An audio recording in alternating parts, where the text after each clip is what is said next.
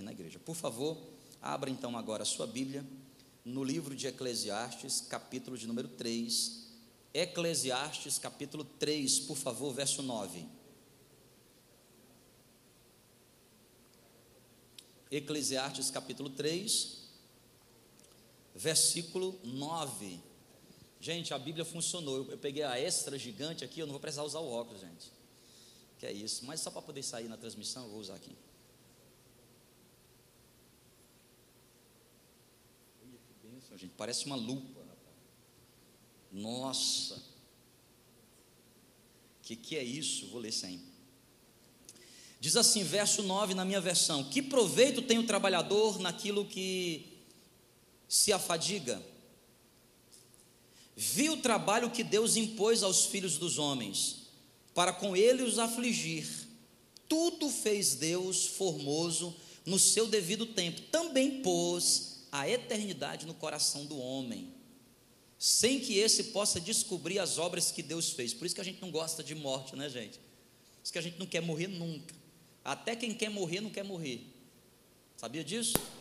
Até quem diz assim, eu quero morrer, não quer morrer não, quer viver, quer acabar com a dor porque Deus colocou no nosso coração o quê? A semente da eternidade. O verso 12 diz assim: Sei que nada há melhor, há melhor para o homem do que alegrar-se, regozijar-se, ser feliz e aproveitar ao máximo a vida. Vou repetir o verso 12: Sei que não há nada melhor para o homem que alegrar-se e aproveitar a vida ao máximo. E também que é dom de Deus que o homem possa comer, beber e desfrutar de todo o bem do seu trabalho. Então Deus quer que você seja feliz, que você viva as recompensas do seu trabalho. O verso 14 diz assim: Sei que tudo que Deus faz dura eternamente, nada lhe pode acrescentar ou tirar, e isso Deus faz para que os homens o temam ou temam diante dele. O que foi, o que é, já foi e o que há de ser, vai ser outra vez, tornará a ser.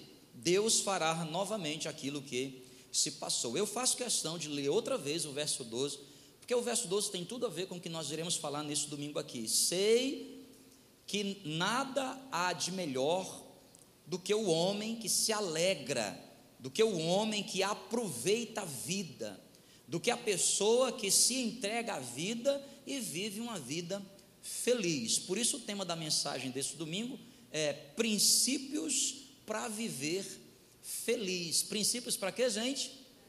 Viver feliz. Você sabia que é desejo de Deus fazer você feliz?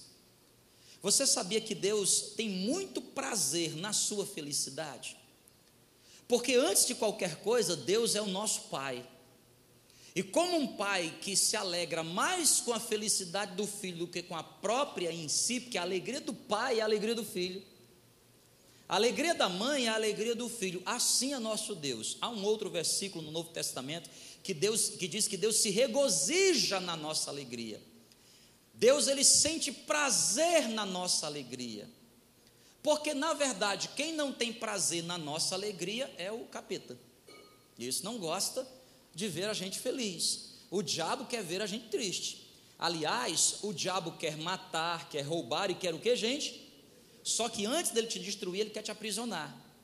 Certo? O diabo quer te matar, antes, porém, te fazer sofrer. Por quê? Porque não tem sentido para ele matar a gente. Porque como ele não pode lutar contra o nosso Deus, aliás, na vez que ele tentou, ele perdeu, ele não tem poder para lutar contra o nosso Deus, ele é um covarde que tenta lutar com os seus filhos para poder atingir o pai. Já viu aquele negócio? O cara tenta atingir o filho para ver se chama a atenção do pai. Assim é o capeta. Assim é Satanás. Mas Deus tem prazer em nos fazer feliz. A expressão felicidade na Bíblia, nessas Bíblias mais arcaicas, é usada a expressão assim, bem-aventurado. Quem já leu esse texto assim, bem-aventurado? Bem-aventurado, por exemplo, Salmo capítulo 1, bem-aventurado o homem que tem, não é, que não anda no conselho dos ímpios, Salmo 128, bem-aventurado o homem, bem-aventurado, feliz. Uma expressão de felicidade que vai atingir todas as áreas da nossa vida. Por isso que em outras versões se traduz para a expressão abençoado. O que é, é abençoado? É quando você recebe de Deus uma autorização para que todas as áreas da sua vida passem a funcionar corretamente. Quando Deus diz assim, eu estou te abençoando, eu estou enviando para você felicidade. Quem aqui nessa manhã gostaria de receber felicidade que vem do nosso Deus? Diga amém. Felicidade é o que é demais. Felicidade para poder viver um relacionamento íntimo com Ele, é uma felicidade espiritual. Eu conheço que, gente que tem felicidade material, mas não tem felicidade espiritual. Então lá fora ele é muito legal, mas aqui dentro, quando eu digo aqui dentro, aqui dentro ele não fica bem. Mas Deus quer derramar sobre você felicidade espiritual, felicidade nos relacionamentos. Por exemplo, eu conheço crente que ele, quando abre a boca, é cheio do poder de é o aleluia, é cheio, é o aleluia. Mas ele não consegue viver bem dentro de casa, entendeu? Ele não vê a hora de ir para casa, olha, sair de casa, não é? Eu conheço crente que o casamento dele é uma tortura. Eu conheço, meu Deus do céu, não tem aqui na nossa igreja, mas lá na, no, no tem. Deus quer te fazer feliz nos seus relacionamentos. Você é crente, vive um bom casamento, mas a sua relação com seus filhos não está legal, tem coisa aí fora do lugar. Você precisa ficar atento nisso, tem coisa fora do lugar. Deus quer te fazer feliz em todos os teus relacionamentos. Quem está entendendo aí diz amém, gente? É bênção demais. E Deus quer também te dar felicidade com um cascaiozinho, gente. Não é bom ter um dinheirinho ou não? Você, olha, acabei de encontrar um cartão no meu bolso aqui, ó. Que benção, não deixa a Kelly saber o que está aqui no de trás. Olha aqui, ó. Não é bom ter, se é bom ou não é bom ter um dinheirinho, gente? Sim ou não? Quem gostaria de ter um pouquinho de dinheiro? Ó, os demais, vou mandar o meu Pix já já, transfere para mim todo o seu dinheiro. Você não gosta dele? Manda. É bom demais. Se poder fazer uma boa viagem, ou não é? Comer num bom restaurante é bom ou não é bom? Sim ou não, gente? Quem gosta de comer a refeição da semana passada? Eu me livre, não gosto não.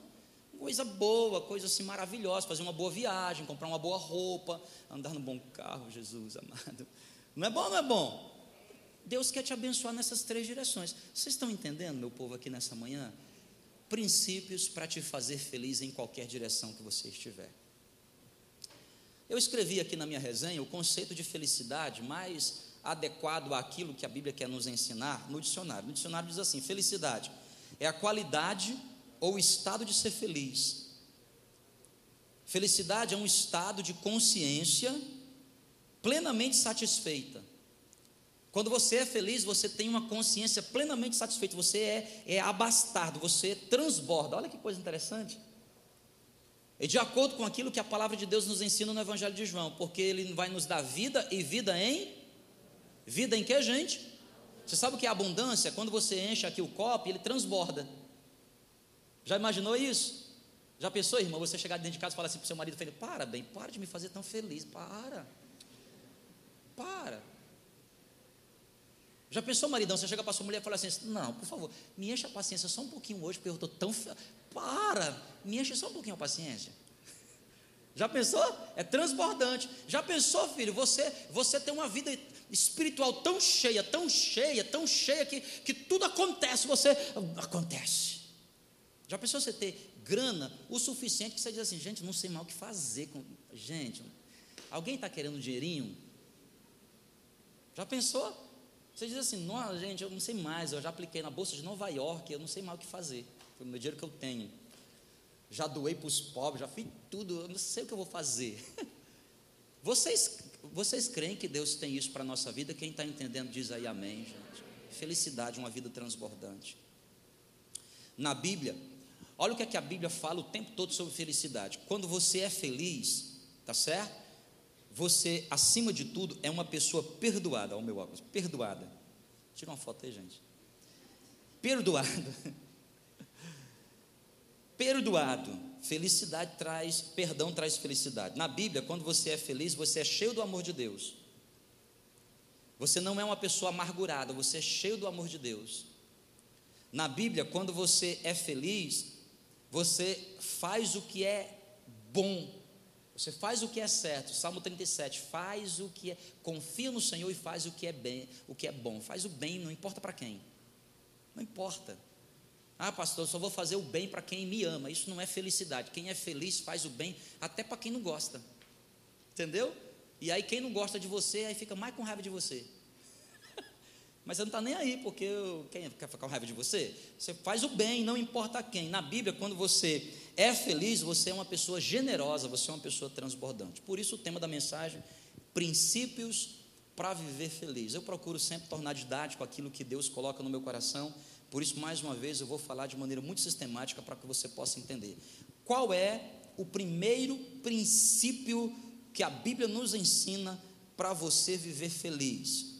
Três deles. Primeiro, não delegue às pessoas o que só você pode em Cristo construir. Primeiro princípio de Gênesis Apocalipse é o seguinte: não delegue o que não pode ser delegado. Frequentemente nós fazemos o inverso. A gente delega para as pessoas aquilo que só a gente pode construir e a gente não dá para as pessoas aquilo que a gente está soberbado demais de coisa para fazer que a gente precisa delegar. A gente não faz. A gente centraliza o que precisa ser delegado e a gente delega o que a gente precisa centralizar. Primeiro princípio, não delegue às pessoas o que só você pode o quê? Construir. Aqui, ó, presta atenção. Vou casar para ser feliz. Se arrebentou. É? Sabia? Vou casar para ser feliz. Você está delegando a sua felicidade para outra pessoa. Vocês estão entendendo o que eu estou querendo dizer? Você até, você até tem boas intenções. Senhor, eu me sinto tão sozinho. Ai, meu Deus do céu. Eu já estou ficando para titia, estou com 22. Ai, meu Deus do céu. Vou casar para ser feliz. Esqueça, minha filha. Se você quer casar, se você quer ser feliz, vai casar. Não vai dar certo. Mas como pastor? O casamento não traz felicidade? Traz. Casamento completa. O segredo de você ser feliz no casamento é você primeiro aprender a ser feliz sozinho. Quem não sabe ser feliz sozinho nunca vai ser feliz com ninguém. Nunca vai ser feliz com ninguém. Se você é infeliz, quem está entendendo aí diz amém, gente. Se você é infeliz sozinho, você escute, presta atenção. Você que é infeliz sozinho, fique sozinho. Porque você vai fazer um inferno na vida do outro. Evangelho de João, capítulo 4. Olha que coisa interessante. O Senhor Jesus chega para aquela mulher samaritana e diz assim: Disse-lhe Jesus: Vai, mulher samaritana, e chama teu marido, traz ele para cá, porque eu quero dar água da vida para você e quero dar água da vida para ele. E a mulher samaritana respondeu: O que é que ela respondeu? Não tenho marido. Não tenho marido. Replicou Jesus: Bem disseste, não tenho marido, porque cinco maridos tu já tiveste e esse que agora tens não é o que? Teu marido. E isso disseste com verdade. Essa era, uma, essa era uma mulher que buscava ser feliz. Como é que ela buscava ser feliz? Delegando aquilo que só ela pode construir para outra pessoa. Delegando aquilo que só ela pode fazer, entregando na mão de uma outra pessoa. É quando você tenta buscar lá fora o que você só pode encontrar aqui dentro. É quando você quer ser feliz e você diz assim: Eu vou trabalhar para ser feliz. Você não vai conseguir. Eu vou conquistar para ser feliz. Você não vai conseguir. Você até conquista, e se você é bom em conquistar, você conquista, e você conquista outra vez, e você acumula outra vez, e você tenta preencher o vazio da sua vida conquistando, mas a verdade é que aquilo vem sobre a tua vida, traz uma espécie de alegria, mas é uma alegria temporária, ela vai passar, daqui a pouco o vazio volta e você quer mais você quer mais, e você nunca se encontra com a felicidade. Por quê? Porque você está entregando para outras pessoas, você está delegando a pessoas, você está delegando a circunstâncias, você está delegando a outro aquilo que só você em Cristo pode encontrar. Você não pode delegar o que só você pode construir. Para pavimentar felicidade para você, você precisa entender que é você que constrói. Eu já tentei fazer isso e às vezes o nosso histórico de vida, ele nos complica, porque a gente cresce e chega na fase adulta tentando viver aquilo que a gente perdeu na infância. Vocês estão aqui comigo, não estão, gente? A gente passa a vida assim. Passa a vida assim. E como é bom você ir numa terapia. Eu vou no psicólogo. Ei, pastor, sabia que você é melhorado. Gente, é importante demais ir nesse negócio. Você paga o maior dinheiro para a pessoa falar o que você já sabe. Essa aqui é a profissão do século. Não? Você paga a maior nota, a pessoa diz para você o que você. Eu disse, nossa, mas eu já sabia disso. Devolve meu dinheiro. E o pior é que você leva umas 12 sessões. Depois de uma maior nota que você investiu, eu disse, moça, mas eu já sabia disso. Eu disse, pois é, mas você não sabia desse jeito. Isso é verdade. Toma aí mais uma oferta. Vou dar um exemplo para vocês aqui, ó, preste atenção.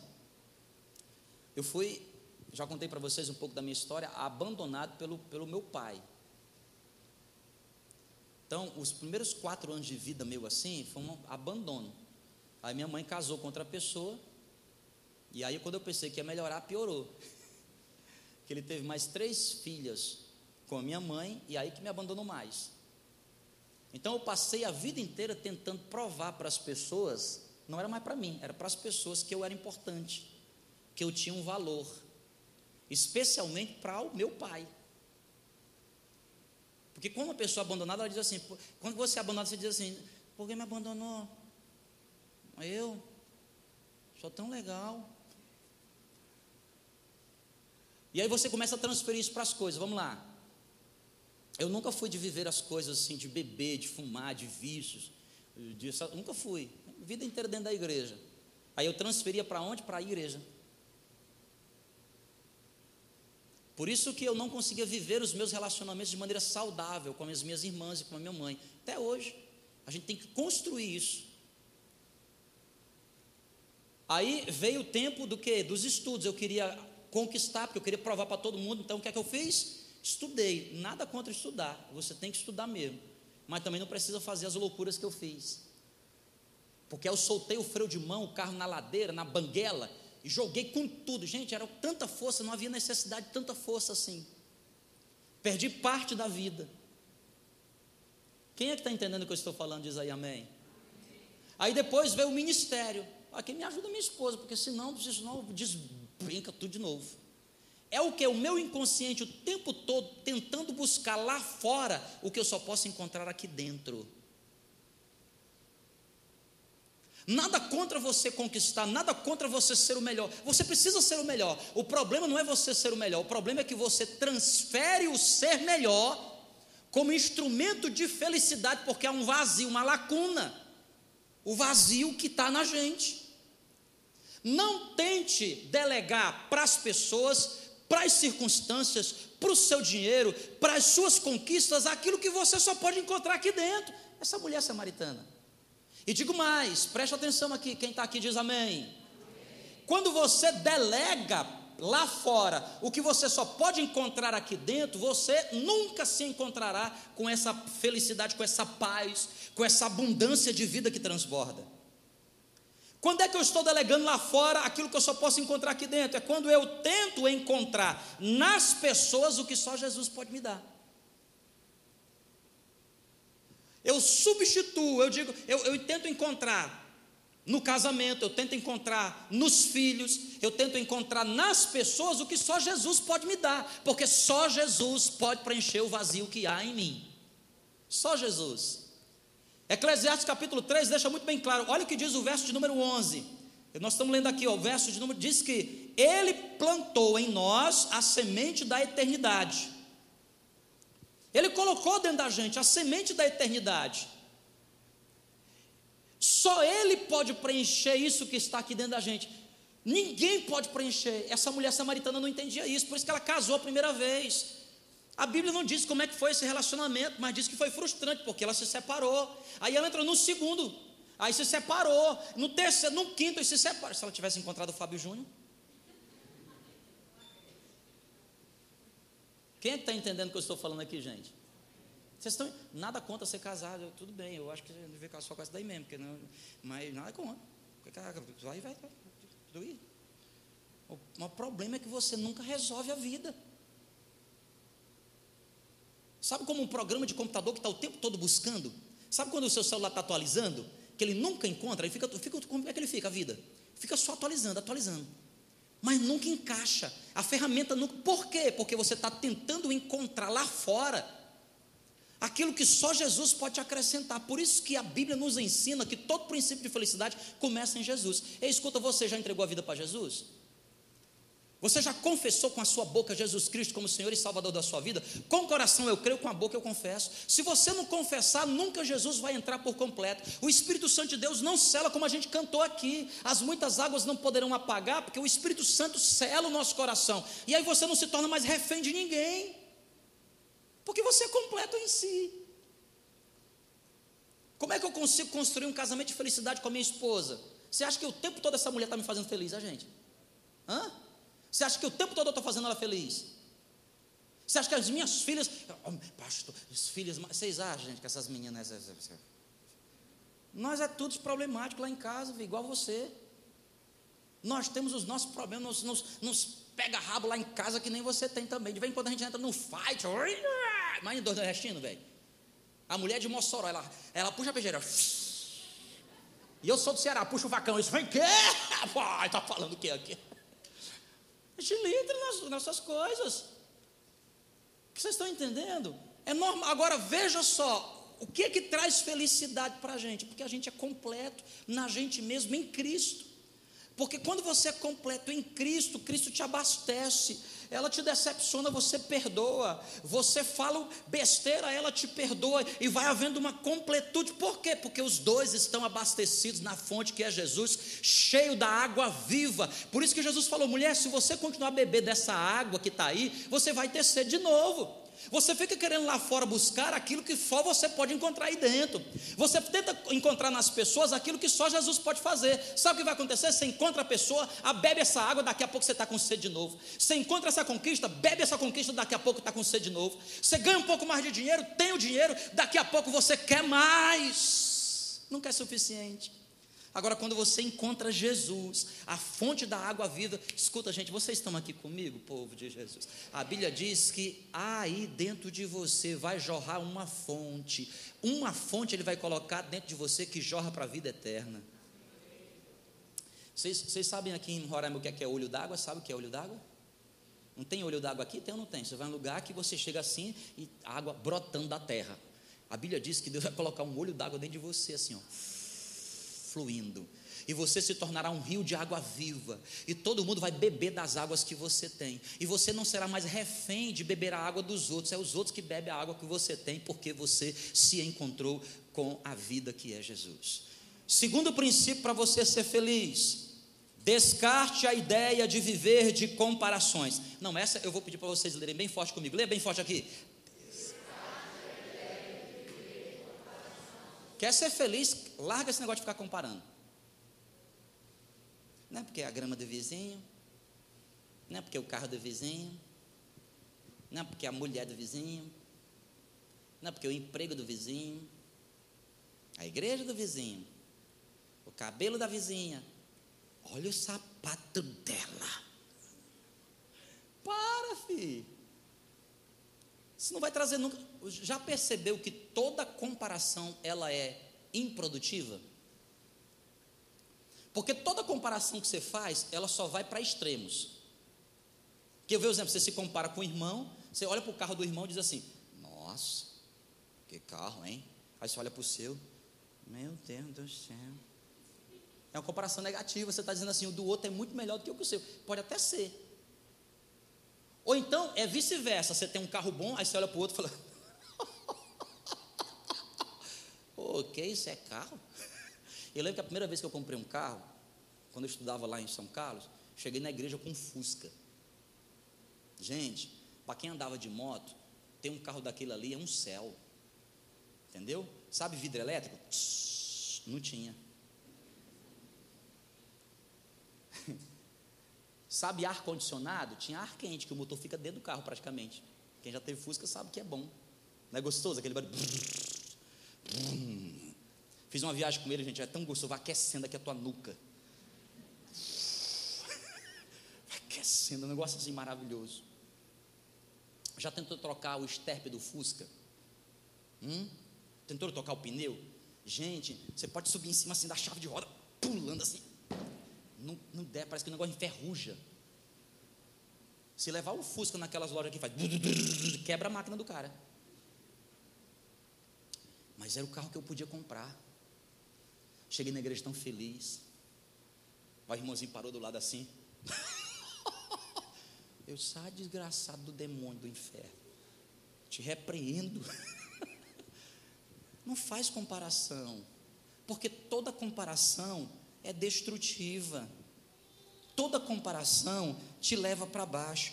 1 Samuel capítulo 18, versos 8 e 9. Presta atenção. Então Saul se indignou muito, pois estas palavras lhes agradaram muito, e pensou: dez milhares deram a Davi e a mim somente milhares. Olha, comparações. Aqui, cai, aqui, Davi, aqui Saul caiu, terminou de ser enterrado. Davi chega e todo mundo celebrando. Uh, ah, é, Davi matou dez milhares. Saul, milhares. Comparação. Aí o que, é que Saul diz? Para ele disseram que ele mata dez milhares e eu que sou o rei somente milhares? Comparações.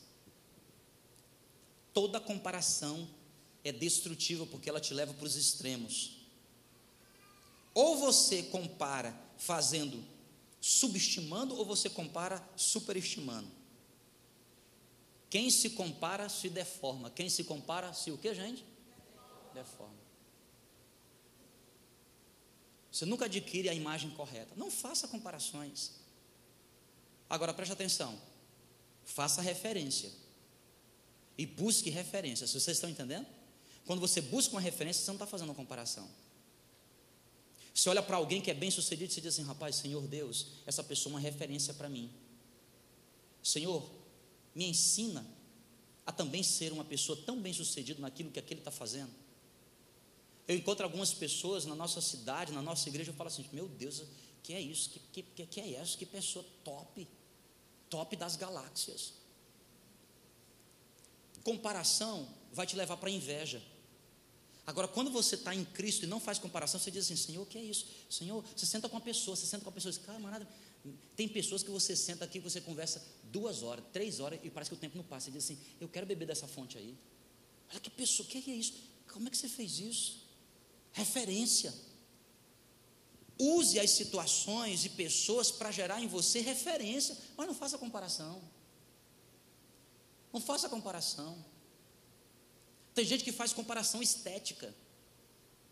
O que é pequenininho, eu olho para o grandão e falo assim, oh, eu queria tanto ser desse tamanho. Mas o que é grandão demais, ele olha para baixo e diz, eu queria só, só um pouquinho menor, 10 centímetros, tá bom menos. Quem tem cabelo liso, quer enrolar. Quem tem cabelo enrolado, quer esticar. Nada contra, você pode fazer o que você quiser. Agora você não pode comparar. Porque você é uma pessoa incomparável. Você é uma pessoa singular. Nunca existiu de Adão até hoje alguém igual a você. E nunca vai existir alguém igual a você. A íris do seu olho, a sua digital. A gente faz hoje identificação facial, batimento cardíaco. Tudo é singular. Deus te fez de maneira singular. Você é a pessoa certa para esse momento. Deus tem um propósito, uma identidade real para você. Não fique fazendo comparações. Ah, pastor, mas é porque eu sonho, o meu sonho ainda não alcançou. Não tem problema, espera com paciência no Senhor e Ele vai ouvir a sua oração, vai te tirar do lamaçal, colocar os seus pés sobre a rocha e todos saberão que foi Jesus que fez. Tenha paciência. Ai, pastor, porque eu me sinto que parece que é igual aquele paralítico lá do tanque de Betesda. Eu até vejo o anjo agitando as águas. Eu vim, eu vou descer lá, vai chegar alguém primeiro que eu. Às vezes na vida é assim. E você espera com paciência, mas não faça comparação, descarte essa ideia. Descarte essa ideia de viver uma vida de comparações. E para finalizar hoje, que o tempo vai embora rápido demais essa igreja. Três. Terceiro princípio para você viver feliz. Não permita que os outros controlem as suas emoções. Não permita que os outros o que, gente? Jamais. Provérbios capítulo 4, verso 23. Sobre tudo que você deve guardar, guarde o seu coração, porque dele procedem as fontes da vida. Quem controla as suas emoções, controla você. Cuidado, você que é pavio curto. Tem gente que se orgulha. É, eu não sou de levar desaforo para casa mesmo, não. Besta. Bobo. Jesus levou muito desaforo para casa, meu filho. Sabe por que Jesus levou desaforo para casa? Cê, irmão, vocês imaginam Jesus na cruz do Calvário? O homem morrendo de sede. Já tinha sido açoitado. Coroa de espinho. Hum? Ainda vem uma abençoada e dá uma espetada nele. Doeu ou não doeu, gente? Deve ter doado aquele negócio. Pá! E os outros falam isso, aí, ó, mostra aí que tá. Mano, eu, eu não presto para ser Jesus, não. Ainda bem que eu não sou. Eu mandava São Pedro descer um raio. Diz que é São Pedro que manda nos raios, né? Eu mandava. Já pensou se tu fosse Deus, o que é que tu fazia com o teu inimigo? Não pensa nada, descarta isso aí. A gente pulverizava, pulverizava, não pulverizava. Igual Aladim. Some, ninguém vai nem saber que fui eu que, que fiz.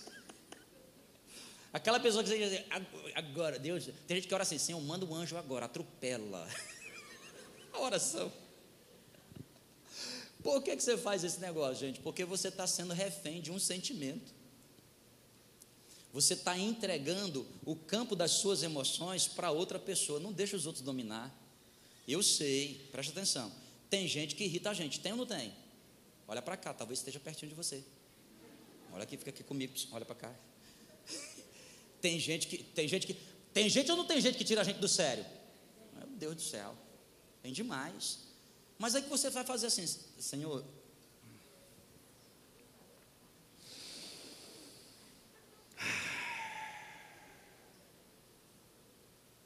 Santo Espírito, bem-vindo aqui. Toma teu lugar agora, Espírito Santo. Não deixa eu aqui sozinho. Você tem raiva? Conta até cinco. Hoje em dia não precisa nem contar nem até dez. Só contar até cinco, já, já ajuda demais. Você tem vontade de fazer uma coisa por impulso, você diz assim: um, dois, três, quatro, cinco. Pois não, você estava falando o quê? Porque nos cinco primeiros segundos que você tem assim de raiva, você faz as piores besteiras. Fala o que não devia. É ou não é? Homens, quem aqui é homem e é casado, diga glória a Deus. Na hora da raiva fica quieto. Mas, pastor, você não sabe que ela fica. Você fica quieto.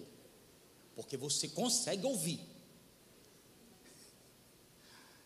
Os, a gente se reconstrói rapidamente. Mas, irmão, tem coisa que eu. Eu esse mês vou fazer 19 anos de casado com a minha mulher. Tem coisa que eu falei para ela quando a gente era noivo. Me arrependo até hoje, gente.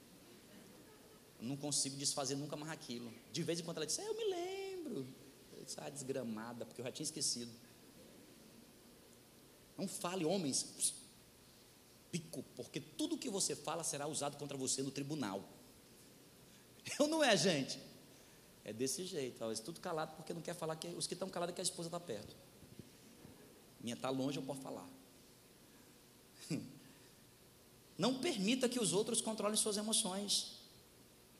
Quem controla suas emoções controla você. Controle você, e assim você pavimentará, construirá um caminho de paz e felicidade para você. Controle você. A Bíblia chama isso de domínio próprio. Gálatas capítulo 5, verso 22. Mas o fruto do Espírito é amor, é alegria, é paz, é bondade, é benignidade, é mansidão. E aí ele termina assim: domínio próprio. Contra essas coisas não há lei. Domínio próprio. Três princípios para você viver muito feliz. Três princípios para você construir uma vida em que você de fato encontrará paz e alegria. Paz e alegria. E a gente prende isso com o melhor de todos, o nosso Senhor e Salvador Jesus Cristo. Não permita que os outros controlem suas emoções. Não permita. Jamais. Jamais. Não permita. Não permita. Olha, tem gente que não gosta. Mas eu recomendo demais alguns bons livros do Augusto Cury. Vai te ensinar técnicas para que você não se torne refém de sentimentos seus. Deus nos fez sensitivos, mas se as nossas emoções dominarem as nossas decisões, a gente vai se dar mal. Porque quando a gente está bem, a gente faz por impulso. Quando a gente está mal, a gente faz besteira. Então a gente não pode ficar refém das nossas emoções. a gente tem que ter controle sobre elas, tem que gerenciá-las. Gerenciá-las. Gerencie também os seus vazios. Todos nós temos vazios. Eu falei para vocês aqui um pouco da minha vida. Todos nós temos vazios. Eu lembro que a primeira vez que eu, que eu passei a ganhar um pouquinho mais de dinheiro, sempre vivi uma vida de muita pobreza. Eu passei, gente, eu me, me bananei todo. Sabe, igual o porco assim na lama, quando vê uma lama boa assim. Bananei todinho. Sempre vivendo uma vida de miserável. Quando veio a primeira vez assim, um pacote primeiro dia, que a profissão trouxe, eu me bananei todo. Por quê? Porque eu tentava jogar nas coisas que eu queria comprar vazios que existiam em mim. Olha, eu, eu recomendo para vocês mais um livro do meu amigo Tiago Brunet. Leia, Dinheiro é Emocional. Dinheiro é Emocional. Eu li esse livro, eu estava em Brasília, no aeroporto, fiz uma conexão de quatro horas, eu devorei o livro em quatro horas. Passei numa livraria, vi lá, comprei. Eu chorava e mandava um e-mail para ele dizendo assim: Tiago, você não tem ideia como esse livro me abençoou. E a gente se aproximou ali pela internet por causa desse livro. Foi um livro libertador para mim. Eu queria dar um curso aqui na igreja sobre dinheiro emocional. Porque às vezes a gente, a gente compra o que a gente não precisa. Vocês estão entendendo? Compra no que, no que não precisa. Compra tentando substituir vazio. Você tem compulsividade com compra, certamente tem aí uma lacuna que você precisa colocar. E você precisa ser realista, porque o pior cego é aquele que não quer ver. E todo o processo de cura começa com a admissão. Se você não admite que está com um problema, você nunca vai no médico. Nunca vai no médico. Nós brasileiros, né? Sul-americanos, a gente odeia ir no médico. Olha, novembro azul, duvido que você vá. Ei, pastor, vou não. Que ir, meu irmão. Eu vou. Daqui a seis anos.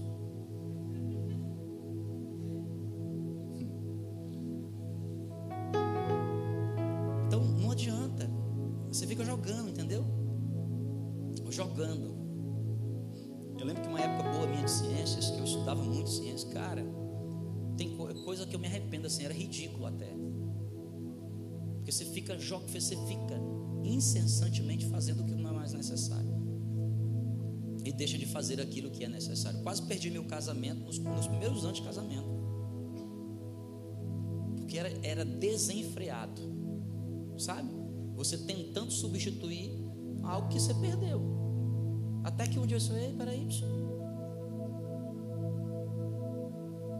fui até abandonado pelo meu pai, mas aquele que me ama e que de fato é meu pai nunca me abandonou. Ele é suficiente para preencher tudo. Aí você traz a consciência a isso. Não permita que o vazio domine a sua vida, não permite que as emoções dominem a sua vida. E para com esse negócio de comparação. Você pode dar uma melhorada? Pode. Não tem nenhum problema de dar uma melhorada na carcaça, né? Entendeu? Faz de vez em quando na funilaria, faz uns retoques. Não não? Pode dar uma melhorada na carcaça aí. Agora, você está melhorando por que motivo? Porque tem gente que aí vai melhorar a carcaça, aí, aí se perde. Que aí entra numa loucura. Tem algum problema de você, por exemplo, fazer uma boa dieta, minha irmã, para você ficar um pouquinho mais arrumadinha seu marido, tem problema nenhum não, mas tem gente que cai, entra e calma. Tem algum problema de você fazer, por exemplo, um procedimento cirúrgico, mas tem gente que, pelo amor de Deus, eu conheço pessoas nós é de três em três meses, calma. Senão ninguém mais nem vai te reconhecer quem é você. Você é quem mesmo? Pastor, é só irmã conheço, faz a classe de acolhimento que eu te preciso apresentar. Pode fazer? Pode, mas também não precisa. Vocês estão entendendo, gente? Porque tudo que vai para o exagero tira a gente do, do, do equilíbrio.